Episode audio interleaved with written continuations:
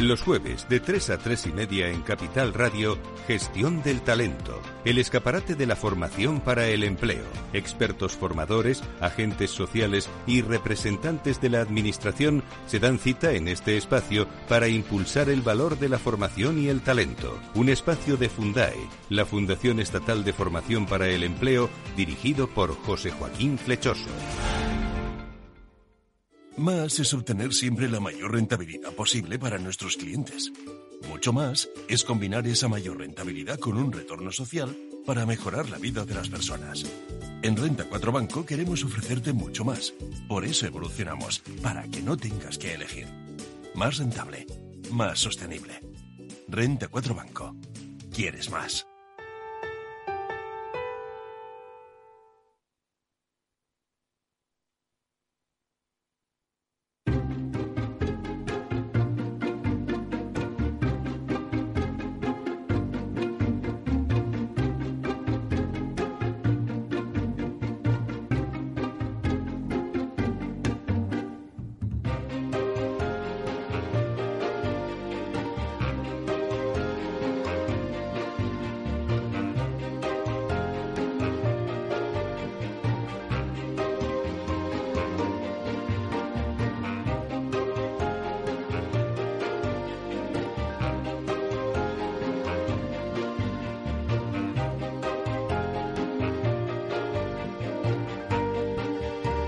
Inversión inmobiliaria con Meli Torres.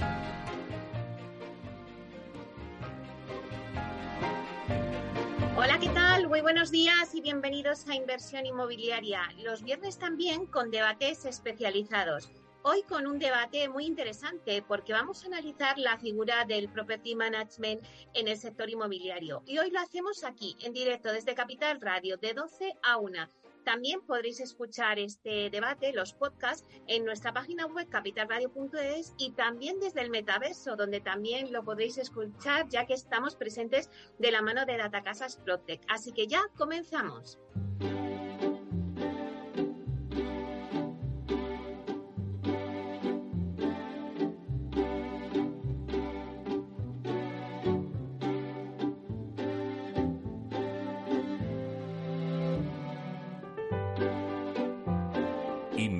Inmobiliaria.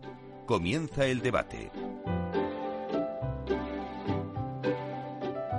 Esta sintonía que escuchamos nos anuncia el tiempo del debate y hoy, como ya os anunciaba, hablamos de la figura del property management o gestor de propiedades en el sector inmobiliario, que es un perfil profesional que se dedica pues a liberar un poco a los propietarios del peso de lo que es la gestión de los alquileres y el mantenimiento de las propiedades. Muy bueno, nos preguntamos, ¿cuándo surge esta figura? ¿Cuál es la situación actual del property manager? ¿Qué activos gestiona o qué aporta también la innovación en la gestión de esos activos o las estrategias de, de sostenibilidad? Bueno, pues todas estas cuestiones y muchas más las vamos a debatir con esta mesa que tenemos. Tenemos una mesa de lujo contamos hoy, les voy a presentar, voy a ir uno a uno. Vamos a, tenemos con nosotros a Jaime Lacasa, que es socio fundador de Elix. Buenos días, Jaime. Hola, buenos días. Bueno, un placer tenerte aquí con nosotros para, para este debate especializado, que es verdad que muchas veces, eh, bueno, pues no nos fijamos en esa figura, pero hoy la vamos a analizar con detalle. También está con nosotros Francisco Campos, que es Head of Real Estate de Anticipa Real Estate. Buenos días, Paco. Buenos días. Bueno, pues luego también le sigue Rafa Valderrábano, que es chairman y también fundador de Básico Real Estate. Buenos días, Rafa. Buenos días a todos. Gracias por la invitación. Bueno, vamos a ver cómo, cómo analizamos nosotros ahora mismo esa figura, pero antes sí que me gustaría que hagamos una lluvia de ideas, ¿vale? Entre todos, para explicar un poquito eh, al oyente que nos esté escuchando, pues cuál es la situación del property management en estos momentos. Vamos a explicar cuándo surge eh, en el mercado su función y hacia dónde se dirige, cuál es la tendencia. Si queréis, empezamos la ronda y empezamos contigo, Jaime. Perfecto, muchas gracias, eh, Meli. Em, la, función de Property Management es una función que en España viene haciendo lo que se llama administración de fincas, la clásica administración de fincas, que eh, tiene dos ángulos principales. Uno, lo que se llama la propiedad horizontal, que es la gestión de comunidades de vecinos, ¿no? donde hay una serie de, de, propietarios que comparten unas zonas comunes y que tienen que tener una, llevanza por parte de un profesional. Y luego, por otra parte, lo que es lo que, se, lo que se llama habitualmente o tradicionalmente se llama propiedad vertical, que era la gestión de arrendamientos, ¿de acuerdo? En donde no solamente eran residenciales, sino de cualquier otro tipo, ¿no? naves industriales, eh, parkings, lo que, lo que fuera, ¿no? que requiriera una gestión. Nosotros. Em, tenemos la actividad en, Barcelona y en Madrid, y en Barcelona ha habido siempre un poco más de tradición por parte de los particulares de mm, recurrir a este servicio para la gestión de, sus propiedades inmobiliarias, aunque fueran eh, en una pequeña escala, ¿no? Eh, una o dos entidades eh, o tres por parte de, de, pequeños inversores. Y lo que se está produciendo hoy día es una institucionalización de la propiedad inmobiliaria que lleva a una necesaria profesionalización suplementaria por parte de eh, esta función y servicio que necesitan los propietarios. Paco, eh, no sé si estás de acuerdo, pero es verdad que hay esas dos vertientes que nos está diciendo Jaime, horizontal y vertical. ¿Cuándo surge en el mercado esta necesidad de, gestionar esas propiedades?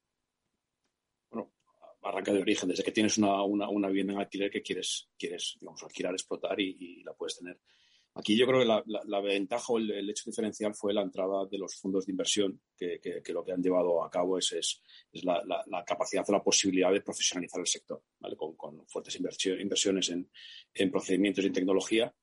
De entrada, para poder dar servicio a sus propios, a sus propios portfolios, que, venían desde la propia generación del, portfolio hasta pues, el saneamiento, la puesta a disposición de los mismos, poniendo, realizando las, las inversiones necesarias para poder alquilar esas viviendas eh, y optimizando todos los procesos, tanto a nivel, a nivel operativo como, como en costes, llegando, llevando a esa, parte de la profesionalización. hacia dónde vamos o qué es lo que puede ir es que, oye, ¿por qué no aprovechar toda esa capacidad que se ha generado eh, para gestionar grandes portfolios y poder llevarlo con una visión global al pequeño, al pequeño particular, que en el fondo no deja de ser el noventa y tantos por ciento del mercado, del mercado de, alquiler.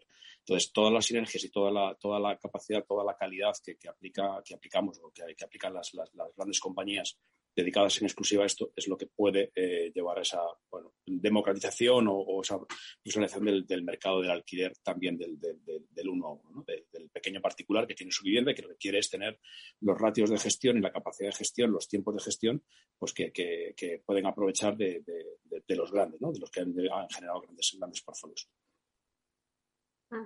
Rafa, ¿estás de acuerdo con lo que está diciendo Paco? De que, bueno, pues hay que, la tendencia es ir hacia esa gestión de los activos hacia los particulares.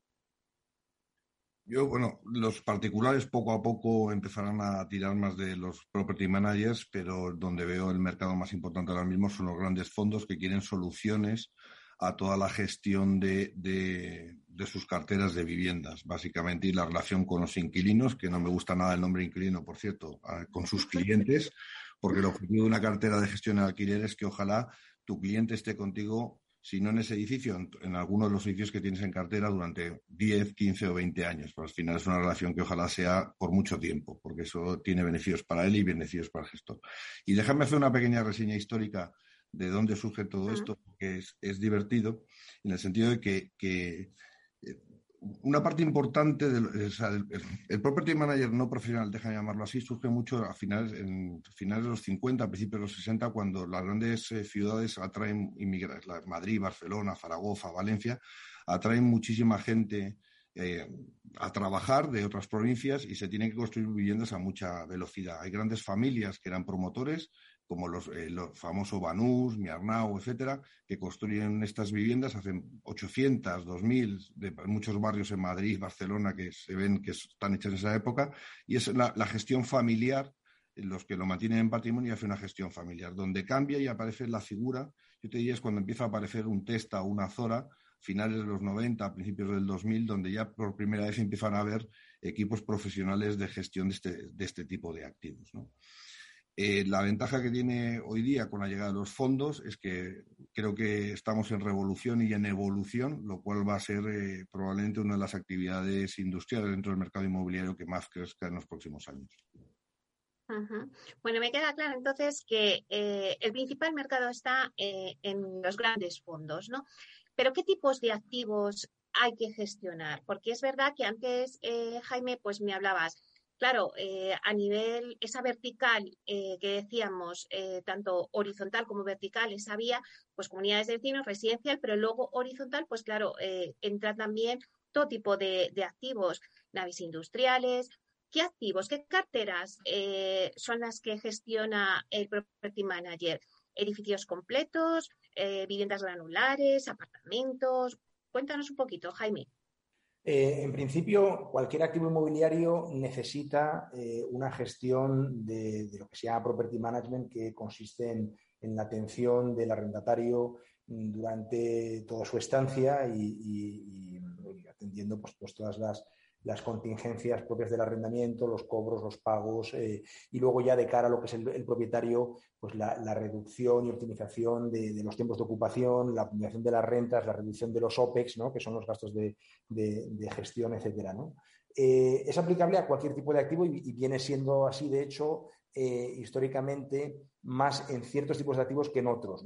Lo que está efectivamente siendo una cierta diferencia respecto al pasado es que eh, en el residencial particularmente los fondos institucionales mm, eh, llevan tiempo entrando con fuerza, lo que dice Rafa es cierto ¿no? en su momento, pero ahora con más, con más determinación y están creando un, nuevo ecosistema de eh, tecnología y gestión. Pero en principio es aplicable a cualquier tipo de, activo, ¿no? Es decir, no, no, tiene una limitación concreta, sino que es aplicable a, a, todos. Más allá de, las particulares, nosotros desde luego estamos más a día de hoy en el ámbito residencial, ahí podemos hablar un poco más. Las ocupaciones, los tipos de ocupaciones es un tema que podemos comentar si queréis, porque no todo es el arrendamiento clásico de larga estancia, hay, explotaciones eh, cada vez más especializadas.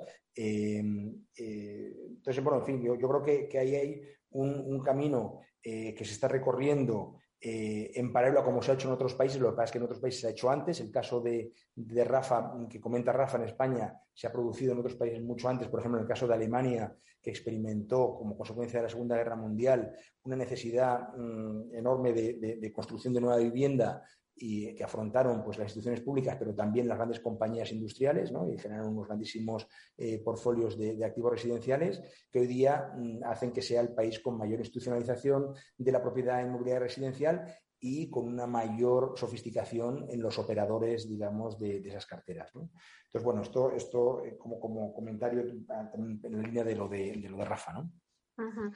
Claro, Paco, porque si nos centramos, por ejemplo, en el mercado residencial, que es ahora pues donde quizá como decía Jaime, hay esa mayor demanda de, gestión de activos, ¿no? Por parte de fondos, por parte de, también particulares, como tú decías, de llegar a esos particulares, ¿no? Em, ¿Qué se está demandando ahora mismo más? Eh, en el residencial de Vilturre, que es ahora esta figura que se, bueno, pues que ha empezado hace poco, apartamentos turísticos, o también en, en todo tipo de colaboraciones que estamos viendo ahora de público-privadas yo creo que, todas las líneas, ¿no? La demanda de, claro que, la, sociedad española vira hacia el alquiler por un tema de, desde la necesidad laboral de poder tener una mayor movilidad y no vincularla a un activo inmobiliario hasta, hasta la filosofía de los jóvenes de, pago por uso, eh, disfrutar las viviendas, disfrutar de tenerlo y, poder, y poder no estar vinculado a una, una hipoteca o, a una hmm. vivienda. Eh, nosotros hemos gestionado siempre vivienda en en, atomizado, ¿no? una a una, quizás una a una, y quizá fue uno de los primeros grandes portfolios que, se empezó a gestionar en viviendas una a una. Cuando, cuando empezamos a montar en el 2015, pues aquí había 517 viviendas y llegamos a tener 22.000 eh, viviendas atomizadas. Entonces, esto, esto lo que te requiere pues es, bueno, decir, eh, lo decimos siempre, fichar, eh, tener gran talento que desarrolle buenos procesos y que, que te pueda llevar a, y que unido a una buena tecnología te pueda permitir gestionar eh, esto en atomizado. Adicionalmente, lo mismo es en edificios. En edificios tienes una partícula diferente, tienes, eh, tienes eh, la posibilidad de, de, poder, de, poder, tener determinadas sinergias adicionales, pero en el fondo todos los servicios que comentábamos, tanto en Build to Rent como, como residencial, como residencia atomizado, como, como en bloque, lo que te lleva es a prestar un servicio. Y si eres capaz de poder dar ese servicio y, y dotarlo de unos servicios adicionales de poder tener a ese cliente, a ese arrendatario de por vida y, contento, pues es, lo que te permitirá dar la rentabilidad a los portfolios. Las demandas son altas en todos lados y eh, lo, vemos, pues, lo hemos visto aquí en Cataluña, donde, donde pues, eh, una determinadas legislaciones, eh, digamos, duras como la parte de alquiler, lo que, lo que lleva es una retirada de oferta y eso lo que, lo que genera es una alta demanda. Entonces tenemos mucha demanda de, mucha demanda de alquiler y nos siguen demandando y hemos estado alquilando en, todas las partes de España en algunas zonas con más, en algunas zonas con, menos demanda, pero en todas hay, demanda. Hay demanda desde Galicia hasta Málaga, pasando por, Madrid o por, por, Barcelona. En la parte de Build yo creo que la parte crítica es, hacer participar a los propios property en, los diseños de las promociones, porque eso te permitirá en un momento dado eh, optimizar tus costes. O sea, si diseñas una promoción que es duradera y que, te permite eh, tener unos bajos costes de explotación, lo que te permitirá es que estos portfolios sean, sean, sean mucho, más, mucho más rentables. Y por qué no en el resto, tanto residencia como el resto, dotarla de unos servicios que pueden ser eh, completos y, globales para, ellos. Mira, eh, lo que has dicho ahora mismo, eh, Paco, me parece muy interesante. O sea, tener que dar participación al property desde el principio en la cadena de Build to Rent, ¿no? Para optimizar costes. No sé si, si, Rafa, nos puedes comentar un poquito esa vía. Supuesto, y no solamente por la vía de optimizar costes. Eh, es muy divertido, porque la gente se olvida que cuando dices Build to Rent, que es el acrónimo, está construido para alquilar, lo primero que tienes que empezar a pensar es si las tipologías que tú estás diseñando de vivienda para alquilar son las mismas que tú harías para vender. Y aquí se están produciendo cambios notables. Eh, nosotros gestionamos carteras de edificios que se hicieron eh, durante, antes de la crisis o durante la crisis para vender y que acabaron en manos de alquilar y ver las mismas tipologías de vivienda, dos dormitorios con sus salón, su cocina, su baño, su, baño de visitas o baño secundario, la habitación eh, principal con su baño y una segunda habitación con una distribución muy típica que esa para alquilar, por ejemplo, no te valdría. Hay nuevos diseños de viviendas que serían dos dormitorios, pero las dos habitaciones con, eh, con eh, baño en suite, con la cocina integrada dentro del salón, te permite una eficiencia de metros cuadrados eh, y además independencia por si alguien quiere compartir el piso, aparte de tener, poder alquilar con tus hijos. Entonces, tener en cuenta estas nuevas tendencias de diseños de viviendas, si no las tienes en cuenta, porque muchos de los que se está haciendo en to el origen son promotores históricos en la, de, que hacían promoción para venta, pues los diseños que te encuentras eh, muchas veces es diseños que no te valen de viviendas para alquilar. Luego, la parte, de, la parte más importante cuando un fondo compra una vivienda o un bloque de Build to Rent es eh, lo que se llama el leakage, que se trata de hacerlo lo más bajo posible. Es decir, el leakage es todos esos gastos, desde los honorarios del property eh, manager todos los gastos de electricidad, ascensores, porteros, etcétera, que si tú no lo tienes bien diseñado el edificio, pues con temas como de eh, eh, paneles solares para que puedas tener autoconsumo en zonas comunes, eh, iluminaciones que se apaguen pasados 30 segundos, etcétera. La operativa de gastos del edificio te aumenta y por tanto el ingreso de, final que recibe el inversor es bajo. Entonces es muy importante lo que decía Paco, es muy importante que se participe desde el principio. Hay muchas ideas nuevas. Tú piensas que este es un mercado aunque la, profesión del property manager lleva tiempo haciéndose, como hemos comentado anteriormente, eh, lo que está cambiando radicalmente es el mercado. O sea, el tipo de, cliente o el tipo de inquilino, eh, las necesidades que tiene son brutales. Y un último punto para, cerrar este tema de Build to Rent. Eh, se tienen que diseñar pensando que a lo mejor dentro de 10 años se tiene que cambiar. Y me explico. imagínate que coges un edificio en las afueras de Madrid o en una zona residencial que a lo mejor tu principal tipología son uno y dos dormitorios, ¿vale? Pero, y eso vale para hoy, pero dentro de 10 años a lo mejor te encuentras que la demanda es de dos y tres dormitorios, con lo cual a lo mejor tienes que vaciar la planta primera, luego la segunda, la tercera, tirar toda la distribución interior y volver a diseñar nuevos pisos, eh, nuevos apartamentos, nuevas viviendas completamente diferentes de las que tenías, porque la demanda va a estar cambiando. El edificio está construido para durar 100 años, ciento y algo, pero tendrás que ir cambiando y adaptando esos diseños. Jaime, no sé si estás...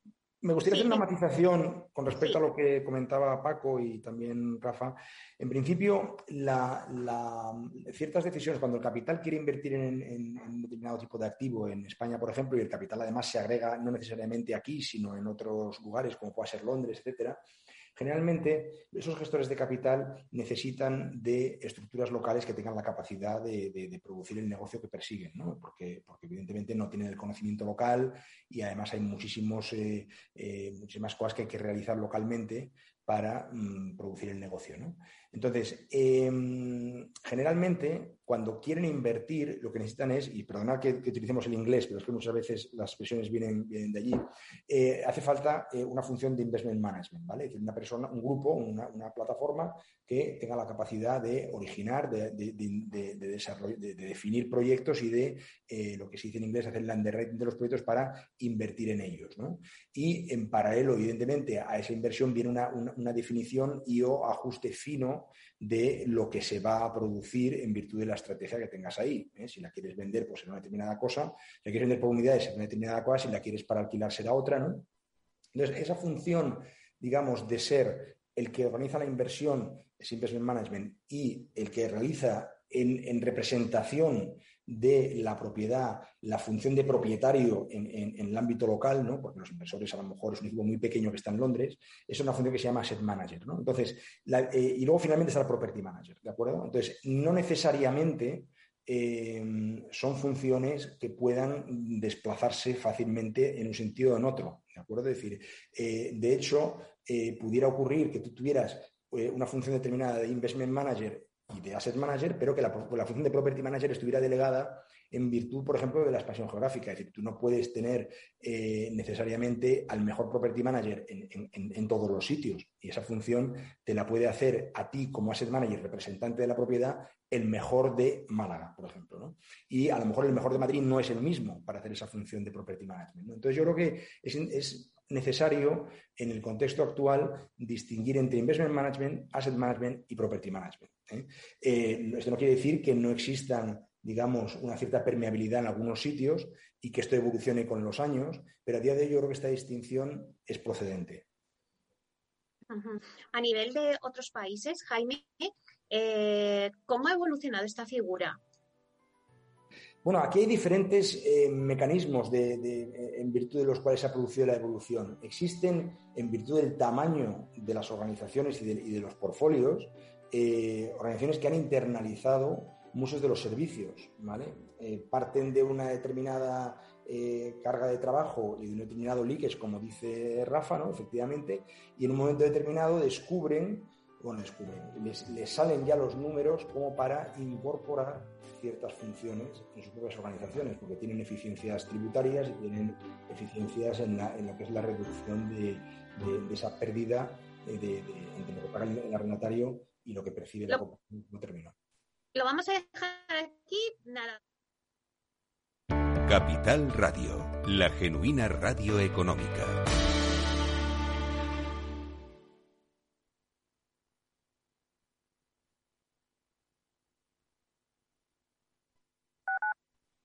Capital Radio Madrid 103.2.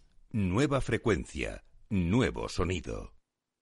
Disfruta de la mejor cocina gallega en Montes de Galicia. Todo un clásico moderno en el barrio de Salamanca. Disfruta de la variada dieta atlántica, de las mejores carnes y pescados tratados con respeto y transparencia y regados con una de las mejores bodegas de la zona. En grupo, en familia o en pareja, Montes de Galicia te ofrece el espacio perfecto en cada ocasión. ¿Has vuelto a los atascos? Forma parte de la vida de Madrid y esa vida va aparejado con atascos. Realmente el atasco que te absorbe la energía es el de la entrada a trabajar o cuando llegas tarde a una reunión o cuando vas a dejar a tu hijo en el colegio y va a, perder, va a perderse la primera hora de clase. Cuando vengas a Madrid, chulona mí. Reconduce tus números. Voy a ser temperatriz de lavapiés. Desatasca tus inversiones. Y alfombrarte con claveles la gran vía. Recalibra tus cuentas. Bañarte con vinillo de Jerez. Que no se atasque tu economía. Sintoniza Capital Radio. No me gusta el mundo atascado. Esto te estás perdiendo si no escuchas a Rocío Arbiza en Mercado Abierto. David Gengan, responsable de relación con los inversores de Solaria. Tenemos parte de la red energética Solaria a día de hoy.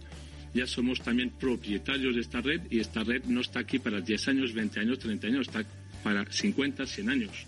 Entonces imaginemos que mañana dejemos de instalar eh, parques fotovoltaicos, todavía Solaria será capaz de generar muchísimas ventas, muchísima EBITDA eh, y muchísimo dividendo para accionistas.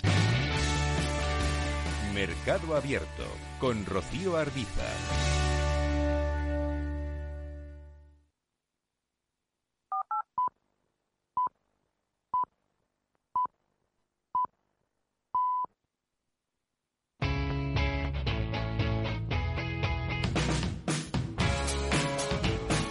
La economía despierta. Capital Radio.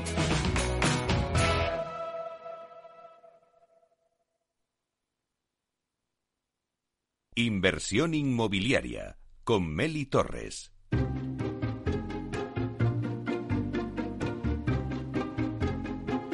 Bueno, pues seguimos con nuestro debate de que estamos hoy centrados en la figura del property management o la gestión de las propiedades en el sector inmobiliario. Eh, bueno, voy a hacer un rápido repaso a los ponentes que tenemos hoy en la mesa. Jaime Lacasa, que es socio fundador de Elix. Francisco Campos, Head o Real Estate de Anticipa Real Estate. Y también Rafa Valderrábano, que es Chairman o fundador de Básico Real Estate. Eh, nos habíamos quedado contigo, Jaime, antes de esta pequeña pausa, porque te había preguntado un poco y nos estabas contando, bueno, pues cómo evoluciona también la figura del property management, pero en otros países. Sí, o sea, en principio, por supuesto, pueden desarrollarse, yo creo que de dos maneras, en la medida en que crezcan los portfolios, ¿no? Por un lado, eh, se da que crecen junto a ellos compañías con grandes eh, capacidades de prestación de servicio para volúmenes enormes, para diferentes tipos de activos. Y por otra parte, se da en ocasiones eh, que el propio, digamos, propietario de los activos termina en algún momento de su desarrollo, y no es fácil porque evidentemente requiere de tamaños muy grandes, eh, termina incorporando las capacidades de producción de ciertos servicios con equipo propio, ¿vale?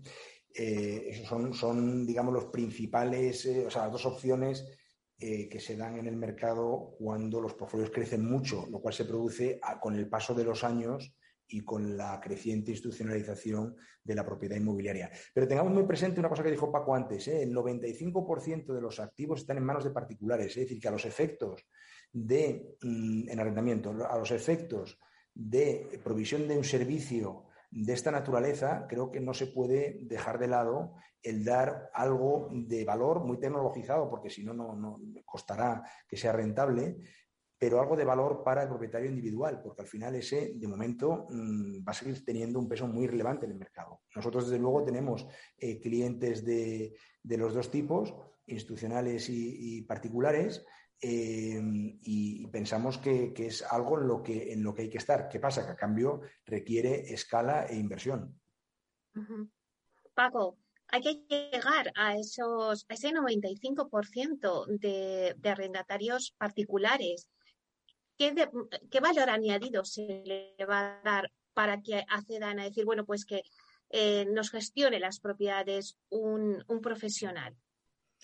Bueno, yo creo que evidentemente tienes que dar un valor diferencial, ¿no? Es, es, mm. sacarlo. Es decir, que partiendo del, administrador de fincas que comentaba Jaime, donde, donde te gestionaba y te, te cobraba la, renta y, en caso de que el inquilino te entrara en mora, pues lo tenías, yo creo que, que, toda la digamos, toda la amalgama de servicios que nosotros hemos generado o que los, los, los, los, los grandes servicios han generado para poder dar valor a sus portfolios en alquiler es, lo que se puede llevar, lo que se debe llevar al, particular y ofrecerle, pues en el fondo, desde poder que, enseñe sus viviendas con visitas virtuales en vez de con las fotos, eh, que, pueda tener una, una, serie de control de accesos eh, robotizados con, con, cerraduras electrónicas que le permita controlar quién entra y quién no entra y, y, si, y si además de esto pues lo puedas, pues quitas las, las propias llaves y lo tienes en una cerradura electrónica. Si además esa, esa cerradura electrónica pues la provees de una app en la que además eh, eso está integrado dentro de un, servicio que eh, toda la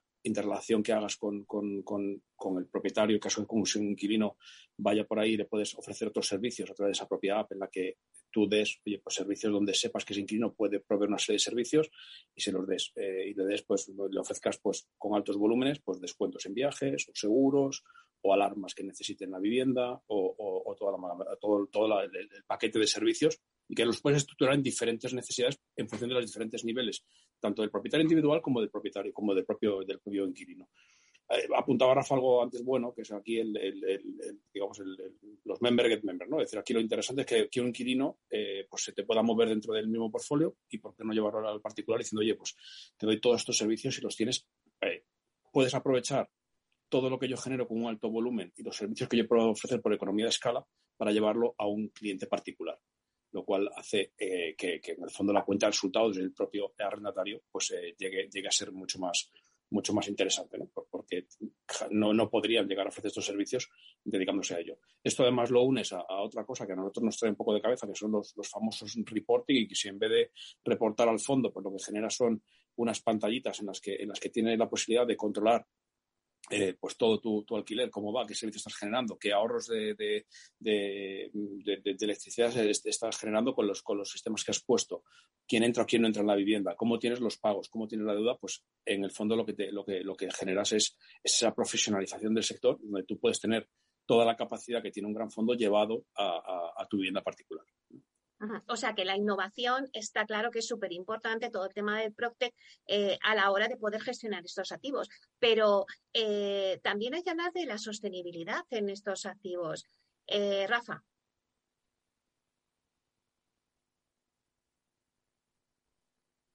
No sé si nos oyes. ¿Rafa?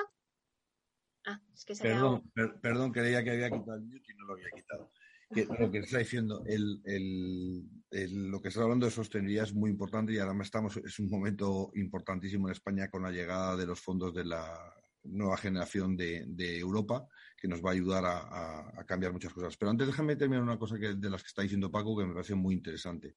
No solamente los servicios, el valor diferencial que le tienes que dar al pequeño propietario, sino también hay otra asignatura pendiente que tenemos que hacer, que es la cercanía con ellos. Una de las mm. ventajas que tiene trabajar con, el API del barrio, con tu eh, eh, broker de toda la vida, es que al final pues le llamas, estás con él, etcétera. Pensemos que muchos de los propietarios de vivienda, digamos que la, edad promedio es, eh, es mayor que un usuario heavy de Internet, entonces, eh, una, gran cosa que tenemos que terminar de hacer es eh, no solo proveer esos valores diferenciales, sino además ser capaces de tener esa cercanía, que no todo sea a través de un, de un ordenador, etc. Y volviendo a lo de los fondos Next Generation que, no, que me preguntabas, pues, pues es un momento importantísimo. Tú piensas que el parque de viviendas en España especialmente teniendo ese 95% de, de, de, pequeños propietarios eh, eh, como propietarios de vivienda, pues eh, necesita ser reformado. Todo el tema de la, de descarbonización, la, generación de, energía sostenible, etcétera, pues hay muchísimo que hacer. Esto se está teniendo en cuenta para los nuevos edificios, para los que tenemos edificios que construidos en los años 80, 90 o el año 2000 los años 2000 eh, hay mucho que hacer, eh, introducción de placas solares, temas de eficiencia energética, etcétera. Eh, llega el buen momento con el tema del apoyo por parte de, Europa y por parte de, la Administración con el tema de estos fondos. Y no solo quiero llevarlo a pensar en, edificios completos. También hay mucho que hacer en las viviendas y de hecho van a llegar a viviendas particulares. Paco ha gestionado muchas viviendas en muchas ciudades de España eh, muchas de ellas son construidas en los años 50, 60, 70, donde los cambios de, ventanas, eh, mejorar los aislamientos, etcétera, van a ayudar mucho a todo el proceso de, descarbonización y de mejora de eficiencias energéticas en España. Entonces, esto es una de las asignaturas este año, diría, eh, importantes, los próximos tres, cinco años. Ahora estamos en el momento en que todos estamos aprendiendo, tratando de, de eh, recibir esas ayudas, presentar las propuestas, recibir esas ayudas para luego empezar a ejecutar. Jaime, eh, lo que saco en conclusión de lo que estáis diciendo es que tanto estrategias de tecnología e innovación como estrategias de sostenibilidad son claves en la gestión de estos activos. Eh, sin duda, y además cada vez de forma más acusada.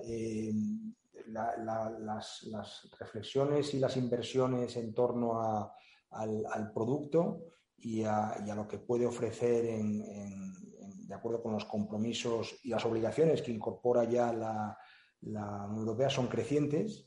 Eh, para la financiación va a ser cada vez un requisito más, eh, más frecuente. Hay que reducir las emisiones, hay que aumentar la circularidad, hay que reducir los consumos. Y yo creo que es una, concienciación que, que experimenta desde un punto de vista inversor, una curva aceleradísima y desde un punto de vista del consumidor, yo creo que cada vez, cada vez más. Eh, existe un montón de, de, productos, claro, cada 20 años hay que, hay que reformar prácticamente todo. Lo que pasa es que el mm. aspecto del, del medioambiental es algo que mm, corresponde de forma general a todos. La de los 20 años es estético, si, si, quieres, ¿no? Y desde el punto de vista funcional, etcétera, pero la adaptación de todos los eh, activos a los estándares que, por otra parte, además, son cada vez más exigentes porque el precio del carbono cada vez va a ir creciendo más con el paso del tiempo, es una, una necesidad evidente. Puede representar en ocasiones una reducción de la rentabilidad si mm, sobrevienen unos requisitos que uno no había previsto. Pero es que el no hacerlo directamente te lleva a, terminar teniendo unos activos mm, pues, infinanciables o, o inalquilables, ¿no? Hay otra visión que me parece interesante, Paco, em, la visión de la gestión social de las carteras de viviendas en alquiler. Bueno, pues la Comunidad de Madrid, eh, con el Plan Vive Madrid, es un hito eh, que ha puesto en marcha esa colaboración pública-privada para poner vivienda asequible. Eh, bueno, cuéntanos un poquito esa visión de la gestión social en estas carteras de viviendas. Antes, yo creo que la parte de, de los fondos Next Generation, de la parte de ESG, lo que estamos hablando, en el fondo es lo mismo. ¿no? ESG te, te, coloca la primera letrita, la parte ambiental, la segunda la social y la tercera la parte de gobernanza de gobierno de la compañía necesario para implementar las dos. En, la primera parte, la parte de, de, gestión de, de, toda la eficiencia energética, eh, creo que es algo que es bueno, es necesario, nosotros creemos firmemente, hemos sacado una línea de negocio solo para esto, se llama EFIC, eh, eh, hemos, hemos, hemos, dotado equipo, hemos dotado, hemos puesto gente y todos los procesos, digamos, toda, toda la, maquinaria en marcha para esto poderlo, poderlo hacer y hacer lo mismo que decíamos del property, hacerlo desde el punto de vista de, eficiencia energética para cada una de las viviendas donde damos servicio en todo el proceso, o sea, desde lo que es la visita técnica, eh, la, implementación de, las medidas, la gestión de las subvenciones que viene con estos fondos europeos y la validación de cuánto ha sido el ahorro de estas eh, de este, el ahorro de eficiencia energética en cada una de estas viviendas. Lo hacemos en viviendas, creemos que hay que llevarlo a, edificios y también lo tenemos la tercera línea, la segunda línea de edificios y también lo estamos, estamos empezando a participar o estamos eh, optando para participar en barrios, donde aquí hay otra parte importante que no cabe las otras dos, pero unido a ayuda a los ayuntamientos, que será la parte de accesibilidad porque más allá del consumo de, carbono, creo que es importante poder, en ese cuarenta y tantos por ciento de edificios en España, más de cuatro alturas que no tienen ascensor, poder aprovechar eh, digamos, eh, no solo la parte de eficiencia energética, sino poder también dar, dar esos puntos de accesibilidad que necesitan nuestras, nuestros, básicamente nuestros mayores por la edad de, de esos edificios.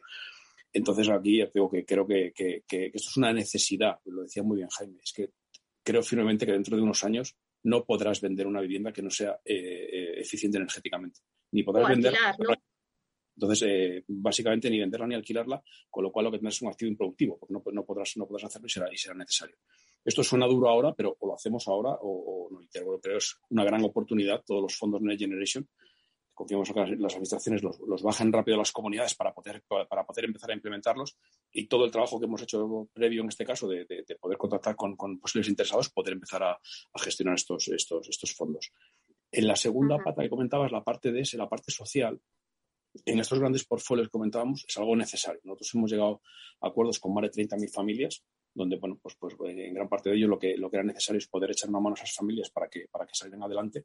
Y aquí tenemos eh, integrados pues, programas de inserción sociolaboral que hacen seguimiento a las familias, eh, que buscan con estas familias pues, que puedan volver a tener, digamos, en, muchos de los casos, una segunda oportunidad, que esto lo puedan, puedan volver a trabajar y, y, puedan, y puedan pagar sus, sus alquileres, ¿no? que es un poco la, el, el, objetivo. Son programas de, de largo plazo, porque muchas veces tienes que revertir una situación complicada pero programas de, alto éxito, tanto personal para los propios equipos, porque, porque ven que, digamos, que dejas esa gotita en la sociedad en la que hemos ayudado a X familias a, a, mejorar su situación, eh, y dos, en los propios portfolios. X familias, en nuestro caso, son 2.000 familias que han pasado por el programa, 900 siguen el programa, y de las 1.000 que han salido del programa, el 68% encontraron trabajo y mejoraron, mejoraron su, capacidad. Que a nosotros nos llevó a mejorar nuestra renta, es verdad. Y esto eh, lo que nos llevó es a, ratificar eh, la premisa que teníamos con los equipos de, acción social que tenemos en las compañías, que la forma, digamos, más rentable de gestionar estas, estas, estas, estas, estas, estas partes de los portfolios que son con familias vulnerables es hacerlo de forma social, es lo, más rentable. Y es rentable para, para las propias personas porque, en el fondo, eh, saben el trabajo que están haciendo con estas familias y para los propios, el propio accionista, en el fondo lo que está, que, ve que esto revierte. Entonces creo que es, que es una parte pues, muy importante. No es fácil hacerlo porque en el fondo lo que terminamos es implementando en, el ADN de la propia compañía que en, cada punto de la cadena de valor, si hay una detección de, una vulnerabilidad, poder derivarla al departamento correspondiente para que sea gestionada, pero es fundamental y creo que de aquí en adelante igual que, que la eficiencia energética es, fundamental para este tipo de, portfolios. En viviendas, decías, en los portfolios de los planes VIDE, o los planes, eh, los planes que se, que, se, que están sacando de vivienda asequible, creo que es, es, necesario, uno, reactivar o poner en marcha o, arrancar con colaboraciones público-privadas potentes para poder dejar una, un, un, segmento de vivienda social, poder, poder, poder dejar luego la vivienda asequible en este, este tipo de portfolios y luego la vivienda libre. Creo que es importante segmentar, digamos, el mercado del alquiler en esas tres viviendas donde la administración, de la mano de los, de los, de los, privados, aquí no, hay, problemas, es poner unas reglas claras y no cambiarlas, que es quizá lo más complicado en, en nuestro país, es que las reglas en el alquiler no pueden cambiarse cada seis meses si esperamos inversión institucional en este tipo de, viviendas. A partir de ahí, con unas reglas claras, hay inversión eh, preparada para poder invertir en, colaboraciones público-privadas y desarrollar portfolios. Eh, yo siempre he pensado que la, la vivienda eh, pública, pública como tal debería concebirse como una infraestructura del Estado. O sea, es una infraestructura en la cual no, se habla de inmobiliario, que, parece que es como vas a agarrarte de la corte. Es una infraestructura que dote al Estado de una capa de vivienda que, dé, eh, que cubra las necesidades de determinado tipo de familia. Y cuando esas familias mejoren, pasan a la siguiente tramo de vivienda, que son esas viviendas asequibles, un poquito por debajo del mercado. Y si la familia sigue mejorando, pasa al, mercado, al mercado público. Pero, pero esto pasa, lo que digo, es inversión hay y lo que es necesario es un marco eh, público estable, o sea, un marco mm, legislativo muy estable y, mesas abiertas de debate entre todos los actores, administración pública, grandes inversores, eh, tercer sector, eh, eh, para poder poner esas bases claras que nos permitan resolver de una vez el problema de vivienda que en este país sigue sin resolverse.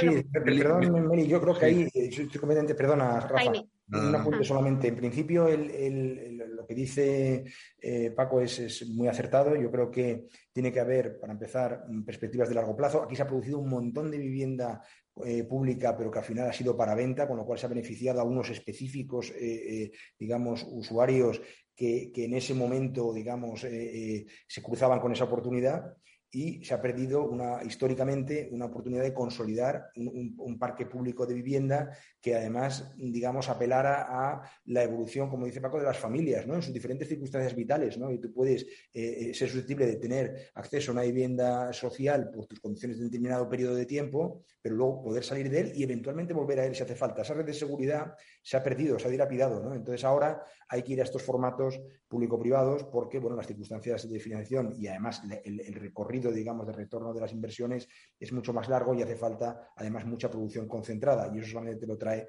el capital cuando viene con un marco seguro, etcétera, etcétera. Yo creo que estos son los pasos que están dando y yo creo que son, son acertados. ¿eh? La pena es el tren perdido. Rafa.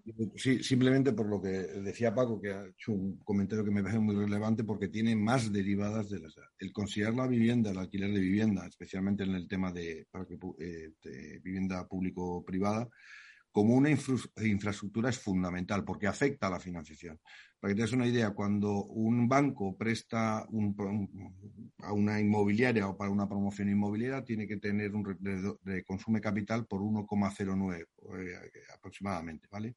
Cuando financia infraestructuras de carreteras, autopistas, aeropuertos, creo que la dotación que capital que le consume es solo del 0,15 o 0,25, no me acuerdo muy bien. Fíjate la diferencia de y lo que ayudaría eh, eh, el que se, ha dotado, eh, calificado como infraestructura. Es decir, si el propio sistema financiero, el Banco de España, lo alinean de esta forma, el acceso, que es otro de los problemas que estamos viendo, especialmente desde la banca española, no de la internacional, para financiar este tipo de cosas, sería importantísimo. Bueno, pues ahora que ya nos quedan pocos minutos y que Paco nos ha introducido un poco pues también en, el mercado, ¿no? Ya dejando un poco de lado la figura, eh, sino en el mercado del alquiler que tenemos ahora mismo, pues las limitaciones del 2% que ha hecho el gobierno, tal.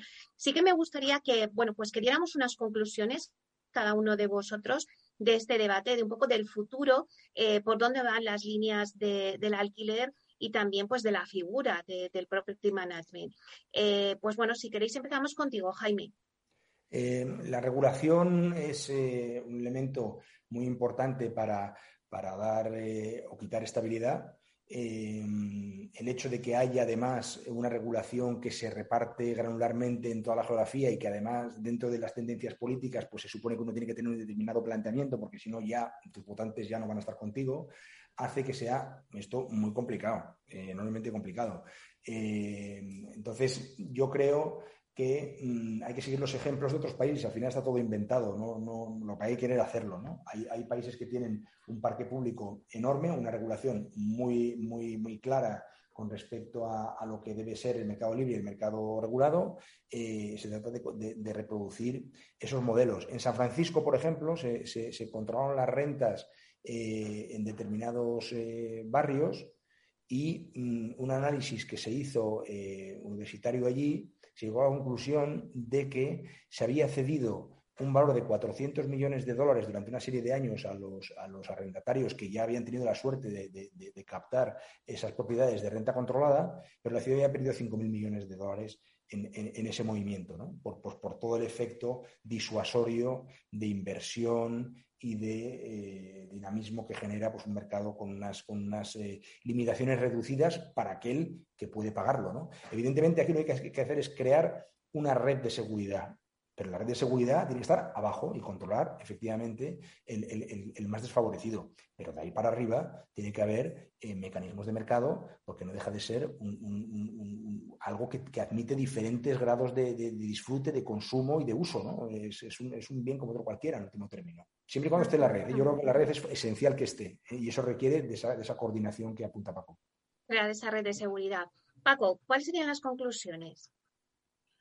Bueno, yo creo que, uno, a nivel de grandes services, creo que inevitablemente iremos hacia una, pues, un punto de, fusiones por los volúmenes que se están adquiriendo y por los aumentos de las, de las carteras.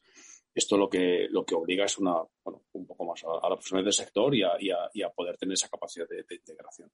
A nivel de los pequeños, los, más pequeños, volvemos a, obliga a, ser, uno, eh, muy ágiles en la, en la, toma de decisión, dos, altamente profesionalizados y tres, eh, basados en datos. Yo creo que esto es lo que hasta ahora digamos, nos, nos, nos, ha costado un poco más y a día de hoy eh, poder utilizar en los procesos que tenemos todos los niveles de inteligencia artificial, de Big Data, para esa toma de decisión nos permitirá, nos permitirá un otra vez.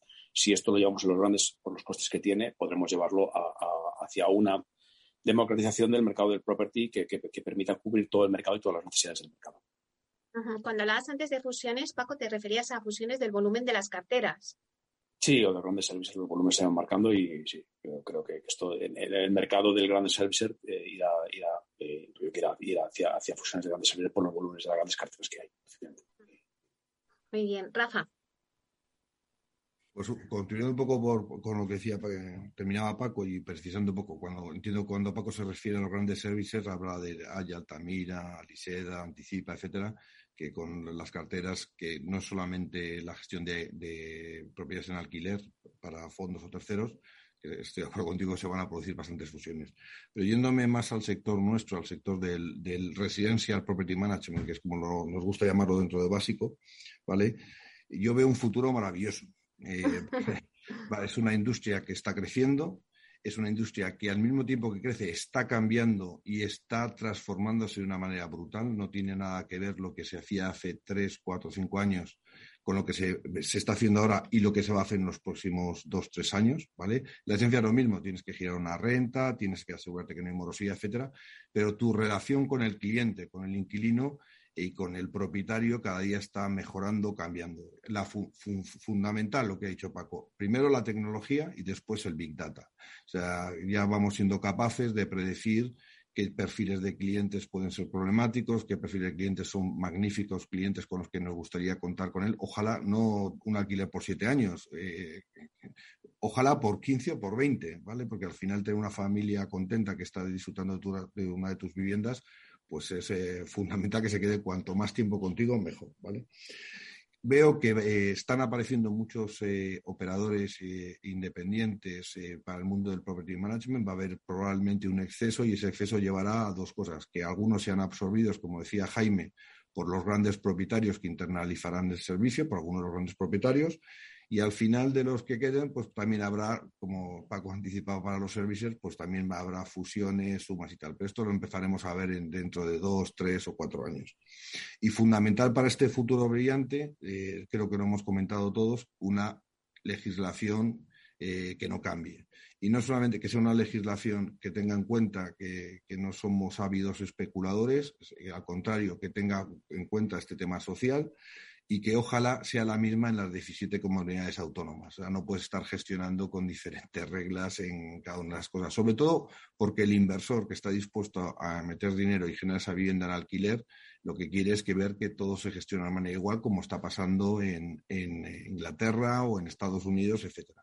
Y, y ahí sea, una llamada un poco a las autoridades españolas o, eh, que miren lo que está pasando en Europa. De estos intentos de limitar rentas, etcétera, lo que ha llevado eh, es a, todo lo contrario, a destruir valor, a que los precios suban, a que se retiren viviendas alquiler. Tenemos el ejemplo que está pasando en Cataluña, tenemos el ejemplo que ha dicho Jaime de San Francisco, tenemos el ejemplo de Berlín, lo que ocurrió.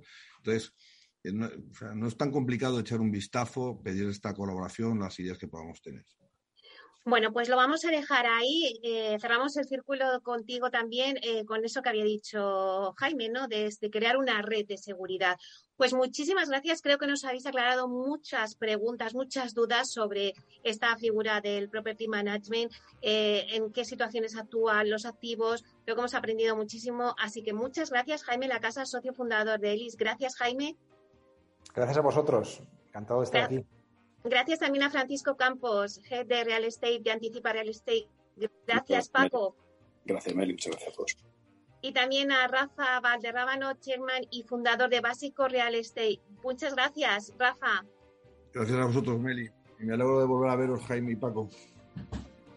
Bueno, pues, Rafa.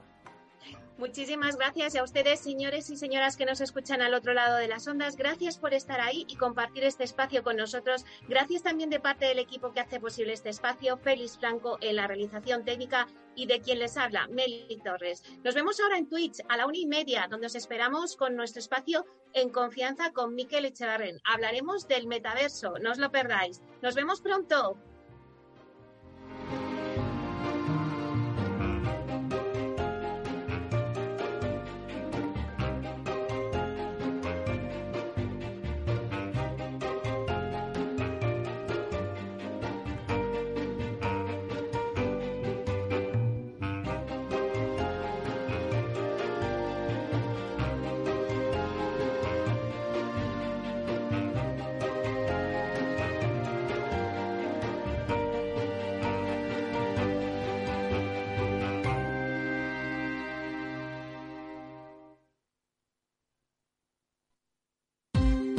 Ya no estamos en la era de la información, estamos en la era de la gestión de los datos y de la inteligencia artificial. El tratamiento inteligente de estos datos proporciona un valor enorme a las empresas en sus procesos de negocio. En Piper Lab ayudamos a nuestros clientes a tomar decisiones de negocio basadas en datos. Escúchanos todos los lunes en el espacio de Big Data de Capital, la Bolsa y la Vida. Capital Radio Madrid 103.2 Nueva frecuencia, nuevo sonido. Gráficas Naciones. Más de 50 años de experiencia en el sector de las artes gráficas. Apostamos por la última tecnología tanto en impresión offset como en digital y gran formato. Realizamos todo tipo de impresión. Tarjetas de visita, folletos, libros, vinilos, decoración y montaje de stands. Más información en el 91 629 2145 o en gráficasnaciones.es. Disfruta de la mejor cocina gallega en Montes de Galicia. Todo un clásico moderno en el barrio de Salamanca. Disfruta de la variada dieta atlántica, de las mejores carnes y pescados tratados con respeto y transparencia y regados con una de las mejores bodegas de la zona. En grupo, en familia o en pareja, Montes de Galicia te ofrece el espacio perfecto en cada ocasión. En tiempos de incertidumbre, nuestra fortaleza es la estabilidad. En Nordea, Pensamos que el equilibrio, la fiabilidad y la experiencia importan.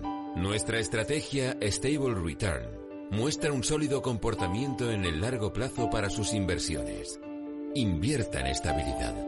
Invierta en tranquilidad. Descubra más en nordea.es.